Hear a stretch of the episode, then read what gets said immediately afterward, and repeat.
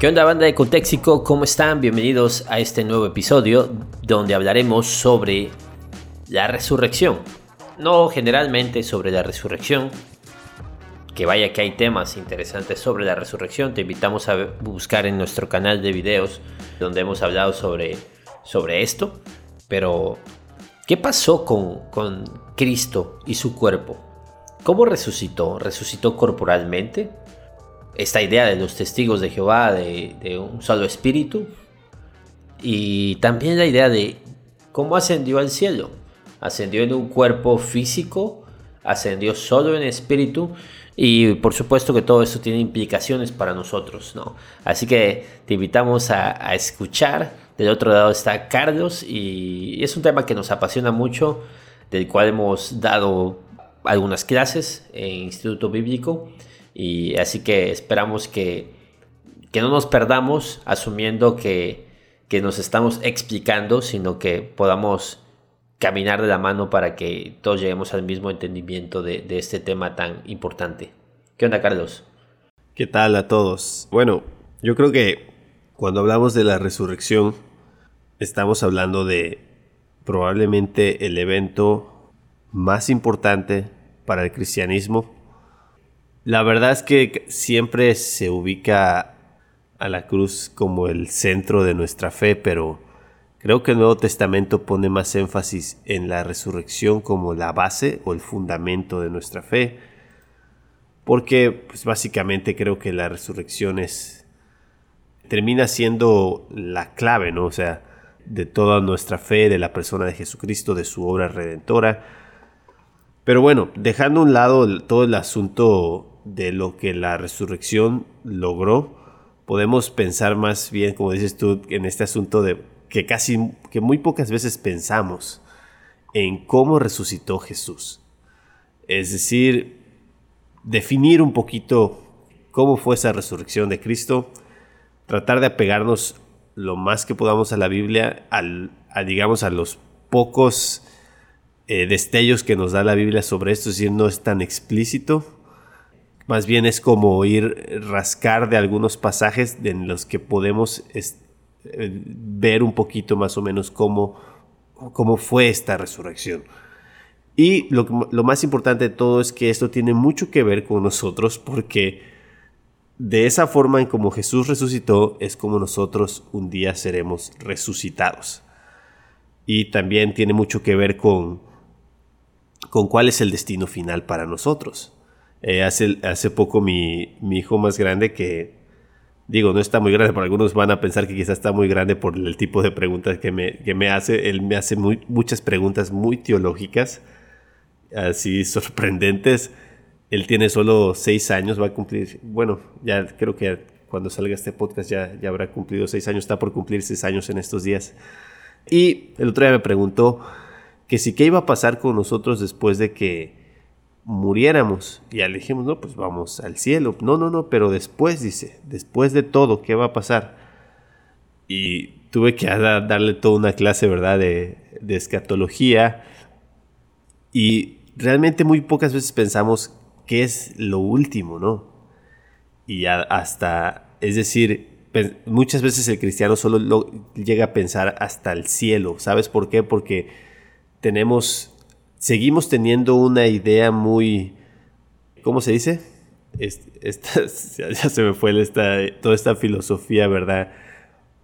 Eh, que odiaba el cuerpo y la materia, ¿cómo era? Como muy gnóstica, ¿no? Eh, en el que la materia es mala y el, y el espíritu es lo bueno, ¿no? Entonces, lamentablemente seguimos teniendo eso en el cristianismo y seguimos trayendo eso en el cristianismo y todo lo que tenga que ver con espiritual lo magnificamos y lo que tenga que ver con lo material o, lo corpóreo, el, cuerpo, etcétera, etcétera, lo, rechazamos, ¿no? Y pensamos más en el cielo, es decir, en el cielo espiritual que en la tierra nueva y en el cielo nuevo, ¿verdad? Eh, o en el reino, no, sé, depende mucho que igual sea tu, tu postura, pero pensamos muy poco en ese fin último de todas las cosas en el que al final de cuentas estaremos en la materia. Ahora sí, una nueva materia, un nuevo cuerpo y todo. Y esto tiene mucho que ver con la resurrección. Es decir, mucho de cómo pienses y cómo creas, de cómo Jesús resucitó, es cómo ves la eternidad futura. Claro. Porque de eso depende. Es decir, si, si, si, si tú crees en un Jesús resucitado muy espiritualizado, el futuro que tú ves es así. Es, es todos como fantasmas o no sé, transparentes. Eh, no, sé qué quieres decir. Y ese es el mismo pensamiento del cielo, es el mismo pensamiento de la, de la eternidad véase del reino, del milenio, como tú dices, como tú lo creas. Y también de alguna manera eso hace que sea poco atractivo, ¿no? Porque todo es tan abstracto, tipo como la película... ¿Cómo se llamó la película de Disney? La de jazz. Soul. Como Soul. Eh, todo tan abstracto, raro, eh, digamos, tan solemne, que es poco atractivo. O sea, ¿por, qué yo querría... Y, te voy a decir algo regresando a la pregunta de, Alex, de mi hijo, este, su pregunta iba por ahí. Es decir, para él era como, es decir, ¿qué vamos a hacer todo el tiempo? Eh, eh, más bien eh, su pregunta era por ahí y ahorita está muy clavado con el Nintendo Switch y, literal me preguntó si iban a haber videojuegos. Entonces, muchas veces yo, le dije que, tal vez sí, que yo esperaba que sí hubieran. Eh, eh, pero sí, ya, eso ya tiene que, mucho ya que ver con, con ideas muy personales, ¿verdad? O de, cosas que podemos imaginarnos, pero, eh, pero sí, sí está muy ligado a qué creemos sobre la, cómo Jesús resucitó, porque la resurrección de Jesús es eso, que es lo que dice Pablo, es la primicia es la primera resurrección de muchas. Es una previsualización de lo que vamos a hacer nosotros y lo que seremos con Él de esa misma forma por la eternidad. Así es, es el primogénito entre muchos hermanos, ¿no? Y claro, definitivamente eh, esta idea, para, yo recuerdo hace años escuché un sermón sobre la resurrección y para mí fue revolucionario. Precisamente me decían, la resurrección, resurrección fue el tema más importante para la iglesia primitiva. O sea, para los cristianos siempre fue la resurrección un tema importante, ¿no? Porque sobre todo en el contexto de persecución, de sufrimiento, pues eh, esto era necesario. Pedro preguntó, o sea, nosotros dejamos casa, dejamos familias, dejamos... Y Jesús le dijo que se le iba a multiplicar aquí y en la vida venidera. O sea, eh, Jesús está hablando de un punto terrenal, ¿no? Y hablaba de la vida venidera, pero está hablando en términos materiales también. Ahora, eh, la pregunta o el meollo del asunto, eh, yo pensaba que esta palabra el meollo del asunto era una cosa como muy, muy de, no sé, que no estaba bien, pero sí sabías que meollo es una palabra latín que, de la que, se refiere a la médula del hueso. O sea, cuando dices el meollo del asunto es como la parte, la sustancia interior. Bueno. Ajá, sí. ya no sé ni qué rayos iba a decir. Ah, el meollo de... ya por, dar esa definición. Ah, el meollo de lo de la resurrección es cómo resucitó Jesús. Eh, si resucitó en un cuerpo material si resucitó en una, eh, vaya, una apariencia física nada más, como cuando caminaba con algunos hombres en el Antiguo Testamento, es decir, con apariencia física, pero era espiritual. Y también el punto de si resucitó en un cuerpo material, fue y ascendió en ese cuerpo material, o cuando ascendió al cielo, dejó ese cuerpo aquí y subió solo en espíritu. Porque eso también es importante. ¿Cómo resucitamos o cómo estamos en la eternidad?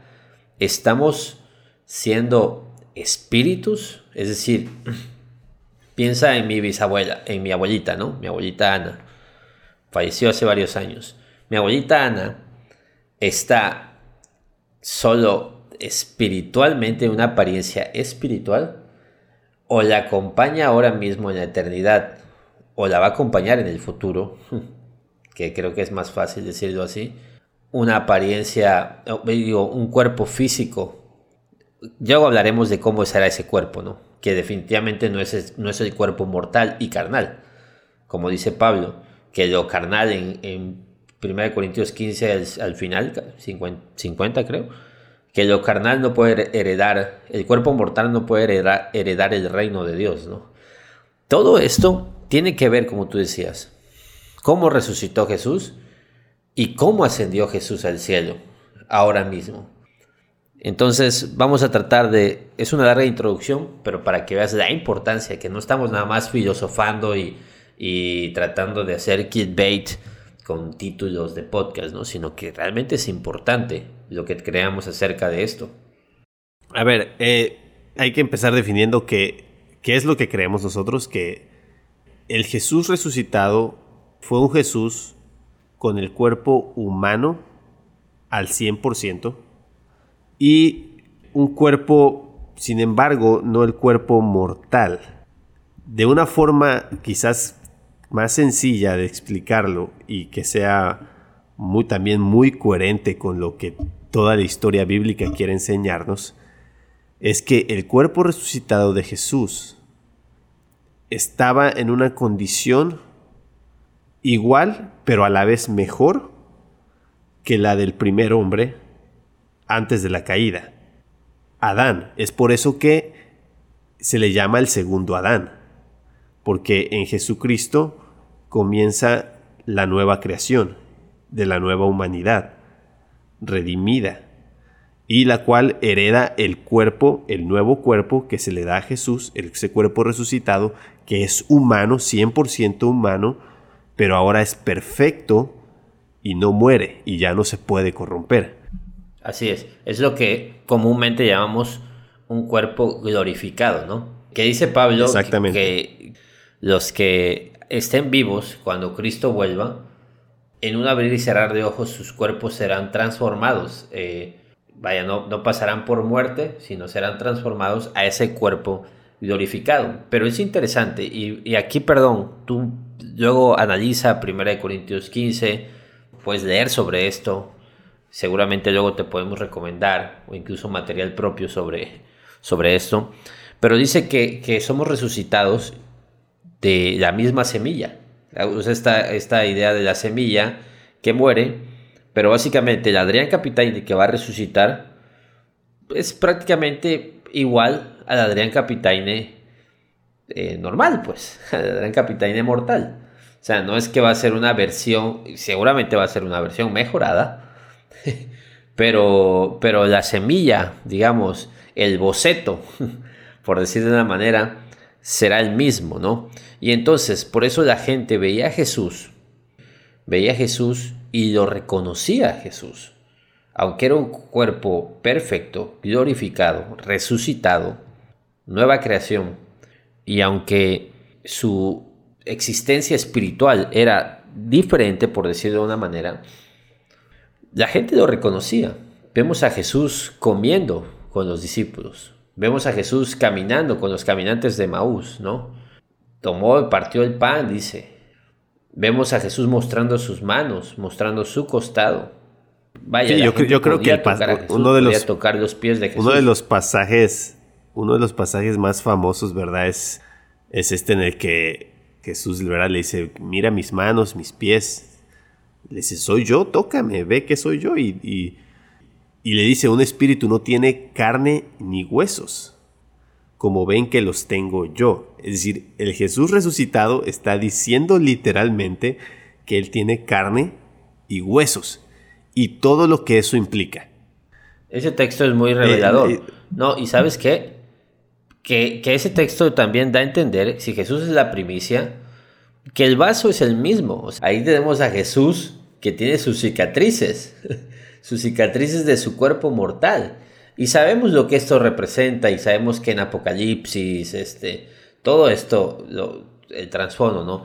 Pero lo que queremos decir es que el cuerpo es el mismo en cierta manera, físicamente hablando. Eh, una de las más increíbles igual que se me estaba pasando es Jesús, ¿verdad? Comiendo con sus discípulos después de la resurrección.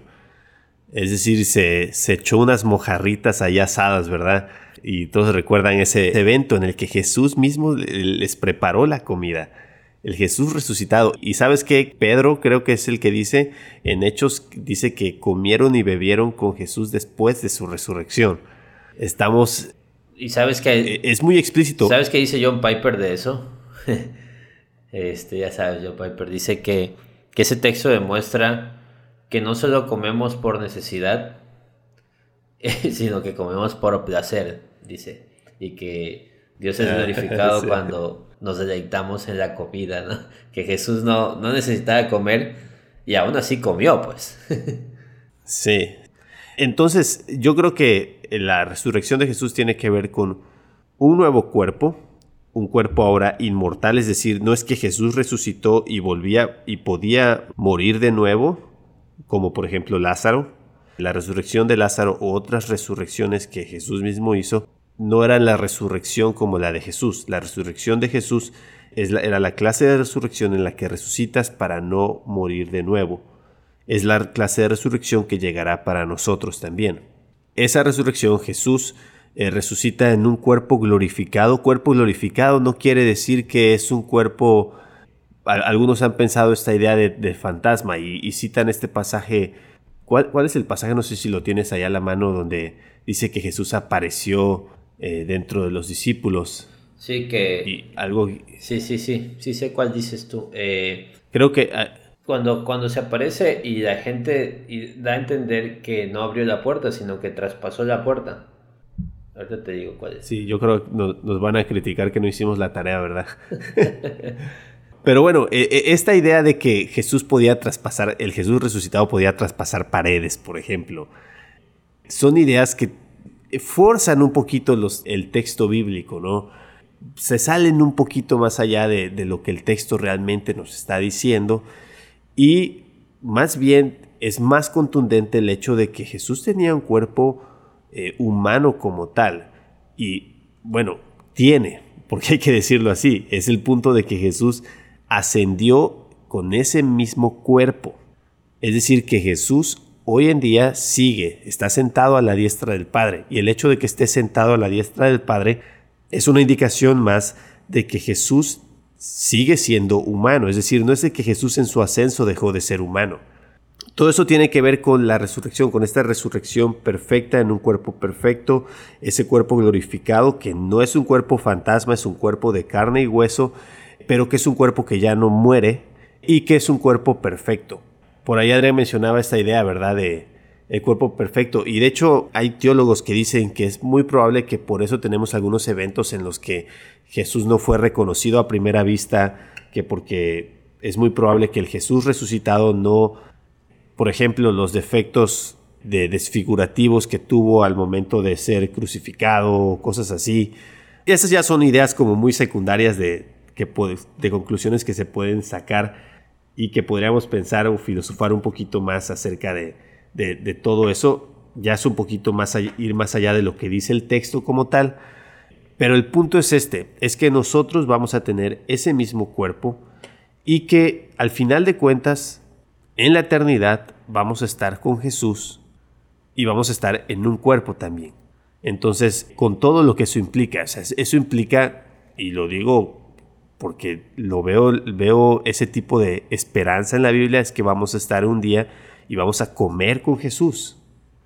Vamos a, tener fiestas con Jesús. Eh, vamos a, tener, seguir teniendo fiestas entre nosotros, eh, los que nos conocemos. Vamos a, poder disfrutar de la vida a como Dios la creó, de la creación a como Dios la creó en el comienzo.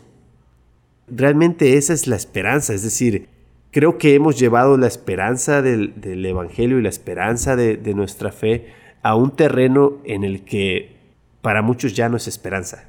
No sé si me explico. Sí, sabes que, bueno, por cierto, era Juan 20 y 19, el texto que decías, están reunidos a puerta cerrada y entró Jesús, ¿no? Y la gente dice que es que no tocó la puerta, sino que traspasó la puerta. El punto interesante es ¿Cómo está Jesús en el cielo hoy? Porque es importante eso que dices, ¿no? Cómo resucitó, pero cómo ascendió al cielo, ¿no? Y hay que llevar este punto al hoy. ¿Cómo está Jesús hoy en el cielo? Dice 1 Timoteo 2.5. Hay un solo Dios y un solo mediador entre Dios y los hombres. Jesucristo, hombre, dice. Jesucristo está corporalmente intercediendo por nosotros delante del Padre. Filipenses 3:20. Miren qué dice Filipenses 3:20. En cambio nosotros somos ciudadanos del cielo, de donde anhelamos recibir al Señor, el Señor Jesucristo. Él transformará nuestro cuerpo miserable para que sea como su cuerpo glorioso, mediante el poder con el que se somete a sí mismo todas las cosas. ¿Qué es lo que está diciendo aquí? Que en el cielo, de donde somos, de donde anhelamos recibir al Salvador, dice, va a transformar nuestro cuerpo mortal, miserable, caído, que se va desgastando, una teología muy clara de Pablo, su cuerpo que se desgastaba, y lo va a, lo va a transformar en su cuerpo, y usa la misma palabra, ¿sí? La misma palabra de cuerpo aquí es la misma palabra de cuerpo miserable. Bueno, hay otro tipo de cuerpo, un cuerpo glorioso, como el de Él. ¿Sí? Entonces, creer que Cristo está corporalmente en el cielo es vital, porque esa es la esperanza del cristiano, que tendremos un cuerpo glorificado donde habitaremos juntamente con Cristo, porque si Cristo va a ser cuerpo y nosotros fantasmas, entonces ¿cuál es el disfrute y cuál es el, el punto de un, véase lo que quieran entender por esto, un paraíso restaurado, un Edén restaurado, ¿no? No tendría ningún sentido verlo de esa manera. Él ascendió y cuando ascendió, ascendió corporalmente. Es el Hijo del Hombre el que está allá arriba intercediendo por nosotros, literal, el Hijo del Hombre. Y esa es la figura en que nosotros creemos. Y precisamente la Biblia llama que nosotros resucitaremos en un cuerpo espiritual, es lo que sea 1 Corintios 5. Dice que se siembra, se siembra en un cuerpo mortal y resucita un cuerpo espiritual. Esa palabra espiritual es la palabra griega neumáticos, ¿sí? Y es un tipo de cuerpo que puede, puede habitar juntamente con Dios, ¿no? Como les decía al final en 1550 dice que la carne y la sangre no pueden heredar, el reino de Dios, pero la NBI, que tú sabes que es una versión que nos encanta a nosotros, dice el cuerpo mortal no puede heredar el reino de Dios, ni lo corruptible puede heredar lo incorruptible. Entonces sabemos que no es este cuerpo, pero será un cuerpo, ¿sí? no un cuerpo puramente material, sino un cuerpo espiritual. Y esa es una gloriosa esperanza, porque nosotros no creemos que la esperanza esté en ser espíritus netamente, no, sino en ser cuerpos glorificados, porque Jesús fue el primero, él puso, él fue la primicia. En esto no nos malentiendan y nosotros creemos al 100, ¿verdad? Eh, lo que, volviendo a John Piper, ¿verdad? Lo, de Dios es el Evangelio, ¿no? O sea, el hecho de que al final de cuentas nuestra esperanza y nuestro mayor gozo en la eternidad está en, en, Dios mismo, ¿verdad? No en lo que Dios te da, eh, sino en Dios mismo. Pero el punto es que parte de ese disfrutar a Dios entra nuestro cuerpo también. Y es aquí donde todo esto cobra sentido. Es decir, Dios nos creó en un cuerpo y nosotros hemos, e, hemos dividido, ¿verdad? Esa, esa dicotomía famosa, ¿verdad? Que, que se ha hecho entre espíritu y cuerpo, que yo creo que hace más daño que, que, que ayudar a tratar de diferenciar en que somos cuerpo y espíritu. Yo creo que, que el punto es que somos integrales. Sí, hay espíritu y hay cuerpo, pero el punto es que al final de cuentas Dios nos creó íntegros y Dios nos quiere restaurar íntegros. Y por eso el cuerpo importa y importa mucho. Por eso hay mandatos específicos, ¿verdad?, en cuanto al cuerpo. eh, porque el cuerpo es parte de nuestra adoración a Dios y es parte de nuestra experiencia también en nuestra comunión con Dios. Entonces, si privamos nuestra persona del cuerpo, estamos privando una parte de nuestra comunión con Dios.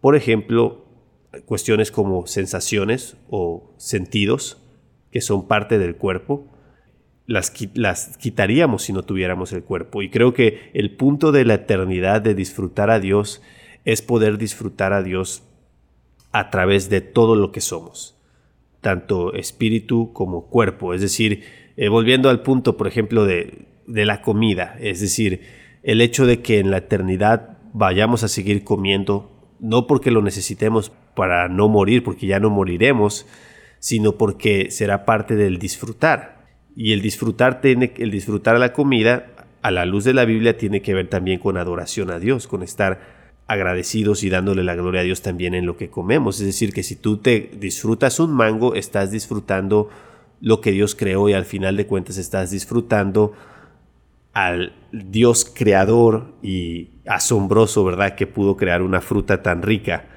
¿Me explico? Eh, eh, solo para hacer, dar un, ejemplo, ¿verdad? Un poco de, Y también aclarar que la resurrección, véase, los muertos en Cristo resucitarán primero, la resurrección en este nuevo cuerpo o la transformación de este nuevo cuerpo no depende de las condiciones en que haya muerto o, cómo haya quedado el antiguo cuerpo, porque ese antiguo cuerpo ha de morir, ¿sí? O ha de dejar de existir. Esto lo digo como nota de balance porque hay mucha gente que su preocupación no está en guardar su cuerpo en el sentido espiritual, ¿sí? Eh, por ejemplo, pecado sexual, ¿no? El cuerpo es templo del Espíritu Santo. No, no en ese sentido, sino más bien el enfoque es, está en, por ejemplo, en cómo voy a morir. ¿Qué tal si muero ahogado, no? Mucha gente tiene ese miedo. Morir ahogado representa que no, no voy a poder resucitar, eh, porque pues voy a estar en el fondo del mar, ¿no? O la gente que dice o que tiene miedo a ser incinerados o cremados, como le llaman, ¿no? Y creen que eso es pecaminoso, digo, porque sacan de contexto un texto de textos del Antiguo Testamento donde los reyes pasaban a sus hijos por fuego, que no tiene nada que ver. Pero también el miedo es, ¿qué, va a pasar? O sea, ¿cómo voy a resucitar? O sea, ¿de dónde va a salir, digamos, la semilla? Y no, no, no, no, no nos vayamos a ese extremo de materializar demasiado esto, ¿no? Estamos hablando desde luego de una obra creadora de Dios. Y esta obra creadora de Dios usa el boceto o de, de nuestro cuerpo mortal. Sin embargo, nuestro cuerpo mortal es polvo y en polvo se convertirá. O sea, no... Es importante tener esa nota de balance porque mucha gente escucha esto y si tenía esos miedos, después de esto podría tenerlos más, ¿no? Y decir, oh, pues ahora con más razón tengo que cuidar este cuerpo mortal. No, para nada. No va por ahí. Sí, lo cierto es que, lo cierto es que no, no sabemos dónde está el cuerpo, por ejemplo, del apóstol Pablo. O sea, debe estar enterradísimo ahí en lo más profundo y probablemente eh, hemos creado nuestra, una imagen muy cinemática, ¿verdad? De cómo va a ser la resurrección en la que pensamos, ¿verdad?, que están saliendo los cuerpos así de la tierra y, y, cobrando y regresando el cuerpo, ¿verdad? Como más o menos como a la inversa de aquel famoso video, ¿verdad? De, de Michael ¿cómo se llama este cantante? no, no era Michael Jackson, era Robbie Williams, ¿no? ¿Cuál? El que donde se va desintegrando. Ah, sí, a la inversa ya. Pero quizás a, a, la inversa, ¿no? y quizás hemos creado como esta imagen de cómo va a suceder ese momento de la resurrección y probablemente no, no tiene nada que ver con eso. Entonces, eh, la Biblia no nos dice eso. Por tanto, podemos simplemente confiar en lo que sí nos dice la Biblia, que vamos a resucitar y que vamos a resucitar como Cristo resucitó. Sí, totalmente. Y esa es una gloriosa esperanza, dice Daniel 7:13. En esa visión nocturna vi que alguien con aspecto humano venía entre, entre las nubes del cielo se acercó al venerable anciano y fue llevado a su presencia, y se le dio autoridad, poder y majestad. Todos los pueblos, naciones y lenguas lo adoraron. Su dominio es un dominio eterno que no pasará y su reino jamás será destruido. Este es el futuro. Este es en lo que todos creemos.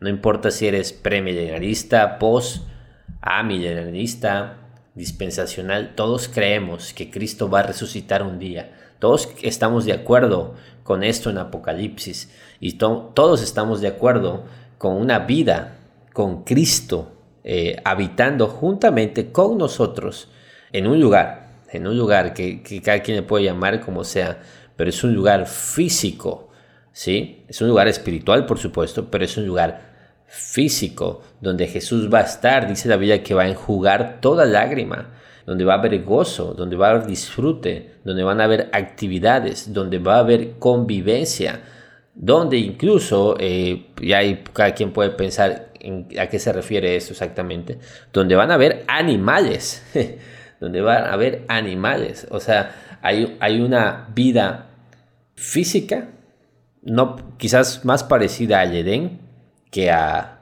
el 2021, pero eso no quiere decir que esté mal, sino que quiere decir que está bien, ¿no? Y ya lo demás es especulación.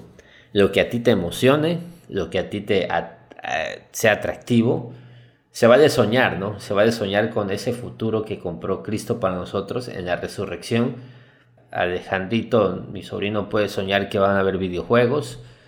Esas ideas, esas anhelos de tú abrazando a tus seres amados que murieron en Cristo son reales. Tú abrazando al apóstol Pablo, abrazando a Jesús, o sea, la canción de Marcos Vidal de cara a cara, todo eso es real. todo eso puede y va a ocurrir. Y es, es importante para nosotros bajar esta idea de la resurrección de un concepto abstracto raro a algo práctico y algo no solo práctico, sino emocionante, eh, hermoso de pensar, esperanzador. Fue la esperanza de los creyentes siempre. Tiene que ser nuestra esperanza también. La esperanza de Pablo, la esperanza de Pedro, la esperanza de Juan, la esperanza de Daniel, como leí ahorita, de todos ellos, también es nuestra esperanza. Sí, solo para, para terminar y unido a lo que estás diciendo, yo creo que eh, tenemos que quitarnos un poquito de la idea, esta, esta idea de que, de que nuestra esperanza es el cielo, hablando del cielo como el estado eh, intermedio en el que vamos cuando morimos, eh, en el que todo, en el que parece ser, y, yo creo que así es como lo pinta la Biblia, es como una antesala, ¿verdad?, de, de la eternidad cuando realmente nuestra esperanza está en la resurrección. Esa es la esperanza del Nuevo Testamento, esa es la esperanza del Antiguo Testamento, y esa es nuestra esperanza. Y esa esperanza está fundamentada en que Jesús resucitó. Y si Jesús resucitó, dice Pablo, y si Jesús no resucitó, vana es nuestra fe. Y es por eso, porque nuestra esperanza al final de cuentas es la resurrección. De hecho, si tú te vas al libro más viejito eh, de la Biblia, el más antiguo, Job 19, estamos hablando de esto muy temprano, Job 19, 25, 27 dice, yo sé que mi redentor vive y que al final triunfará sobre la muerte, y cuando mi piel haya sido destruida, todavía veré a Dios con mis propios ojos. Yo mismo espero verlo, espero ser yo quien lo vea y no otro. Este anhelo me consume las entrañas. Imagínense en la revelación progresiva, cuando se sabía muy poco o casi nada de la obra mesiánica y la redención y la resurrección, ya era la esperanza del pueblo de Dios, la resurrección, ver a Jesús. Esa es nuestra esperanza fue la esperanza de todos ellos, debe ser la de nosotros. Así que es un motivo grandioso para siempre celebrar la resurrección de Cristo, el evento más importante de la fe cristiana. Dios te bendiga, gracias por escucharnos y estamos en contacto. Ya sabes, por favor déjanos un review ahí en, en Apple Podcast. Eh, comparte esto, comparte, seguramente hay gente que le puede interesar Y no solo eso, sino también dar esperanza, ¿sí? Porque la resurrección ciertamente es más interesante cuando uno está pasando la mal, ¿no? O cuando está en dificultades. Pero siempre debería ser, no solo en crisis, sino también en los momentos hermosos deberíamos pensar en esto. Pero ya sabes, déjanos ahí tu review, 5 estrellas, comparte esto, estamos en Spotify, Apple Podcasts, por ahí seguramente en algunas otras plataformas. Dios te bendiga, nos vemos.